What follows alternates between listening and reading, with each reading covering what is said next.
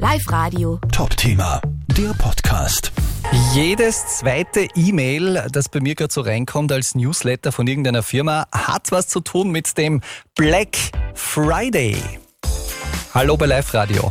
Ich bin Wolfgang Heimel und es ist ja in dieser Woche soweit, ihr habt das sicher auch mitbekommen, am Freitag ist Black Friday, dieser riesengroße Schnäppchentag im Internet. Da gibt es ja schon davor die Black Friday Week. Es gilt allerdings dafür, Seid vorsichtig. Die Arbeiterkammer Oberösterreich hat sich jetzt angeschaut, worauf es beim Black Friday ankommt. Das oberste Gebot, sagt Konsumentenschützerin Uli Weiß, fallt nicht auf Pseudoschnäppchen rein.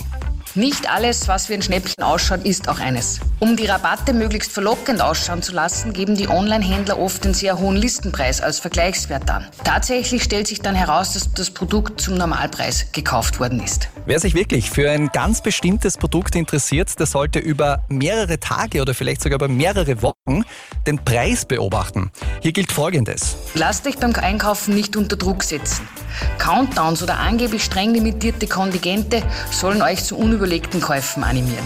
Die größten Preisnachlässe gibt es erfahrungsgemäß bei älteren Modellen. Ja, also äh, nicht immer ist ein Schnäppchen auch ein Schnäppchen beim kommenden Black Friday. Seid auf der Hut.